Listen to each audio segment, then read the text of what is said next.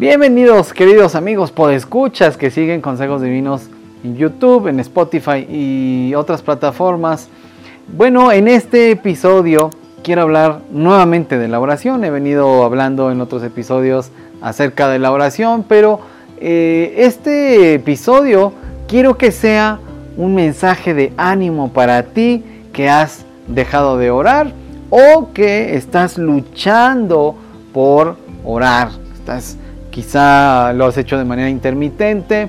Bueno, pues este mensaje yo quiero que sea de ánimo. Si tú eres de las personas que pues sí ora de una manera muy disciplinada, pues quizá este episodio también te sirva de ánimo, incluso pues quizá en un, en un aspecto pues más como preventivo, ¿no? Bueno, todos hemos dejado de orar alguna vez. Entre los cristianos frecuentemente decimos, hay que orar, hay que orar, pero casi nunca admitimos lo difícil que es y mucho menos que regularmente no deseamos hacerlo. Admitirlo algunos lo ven como falta de espiritualidad, pero es al revés. No reconocer que la carne es débil podría llevarnos a tener una falsa seguridad.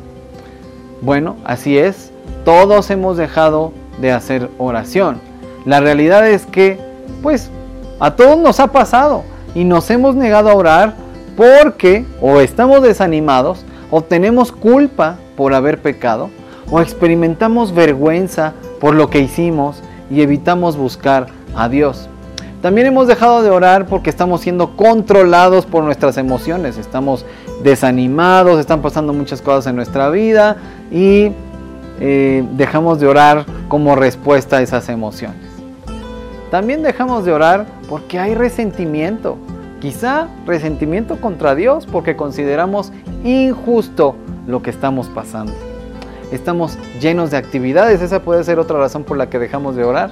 O quizá nos estamos llenando de actividades para evitar buscar a Dios a veces. La rutina es despiadada y nos quedamos sin energías para orar.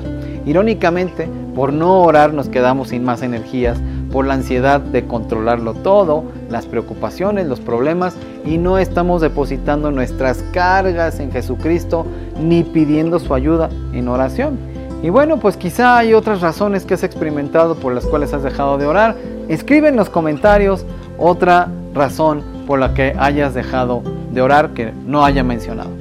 Lo mejor es que, como todos hemos dejado de hacer oración alguna vez, todos sabemos que todo es más difícil cuando no oramos. Entonces, orar es difícil y vivir sin orar es más difícil, por lo que debes elegir tu difícil. Sabemos que no orar hace todo más complicado porque podemos afrontar los problemas fortalecidos, con la mente puesta en Cristo y con confianza y esperanza en que Dios está en control porque está por encima de todo. La oración se nota y no hacer oración también. Guardar la apariencia de que oras y no hacerlo va erosionando tu espiritualidad. En cambio, admitir esto con tu amigo en quien confías, que también ama a Dios como tú, es reconocer juntos la necesidad de dominar la mente, las emociones y en general la carne para vaciarnos ante Dios y contrastar nuestra voluntad con la suya. Como dijo el mismísimo Jesús, el espíritu está dispuesto, pero la carne es débil. La disposición de orar comienza con esta verdad y sigue con la disciplina que nos obliga no solo a apartar un tiempo para ello, sino a rendir la ansiedad, el orgullo, la culpa, la vergüenza, el desánimo o la tristeza, quizá la incertidumbre, pero también un optimismo que nos puede llevar a pensar que no necesitamos orar. No podemos dejar de orar, pase lo que pase. Es curioso cuando todo va bien y dejamos de orar porque no vemos la necesidad de hacerlo. Y a veces, cuando las cosas van mal, dejamos de orar porque nos enojamos con Dios o nos desanimamos o simplemente queremos ser nosotros los que nos saquemos de esa situación por nosotros mismos con nuestras propias fuerzas y nuestra propia inteligencia. Bueno, pues hay que orar para conocernos y hacer lo que nos toca. Por eso es una de las razones que es por las cuales es importante orar. Dios ya nos conoce, pero nosotros no. La realidad es que por lo general pensamos que somos fuertes y que podemos manejar la situación. Incluso pensamos que estamos confiando en Dios y no lo estamos haciendo en los hechos. La oración también nos ayuda a conocernos como realmente somos. Pero para lograrlo debemos acudir al consejo de Dios y a partir de las escrituras examinarnos y reconocer cómo estamos. Con ello me refiero a que Dios nos diga a través de las escrituras cuáles son nuestros pensamientos, cuál es nuestro estado emocional, qué dicen estas cosas de nosotros y qué dice nuestro comportamiento, nuestras decisiones acerca de nosotros. ¿Estamos confiando en Dios? ¿Tenemos una idea equivocada de Dios y de nosotros? Pedimos a Dios dirección y su intervención, pero estamos siendo guiados por nuestras emociones y estamos reaccionando impulsiva y egoístamente. La oración también nos orienta hacia Dios y podemos discernir cuál es nuestra responsabilidad y qué no lo es. Así podemos enfocarnos en hacer lo que sí podemos y debemos hacer y renunciar a hacer lo que corresponde a otro o incluso abandonar la idea de hacer lo que solo Dios puede hacer. Parece ridículo, pero muchas veces sufrimos porque queremos controlar todo de tal manera que jugamos a ser Dios y ni siquiera nos damos cuenta. Recurre a Dios en oración.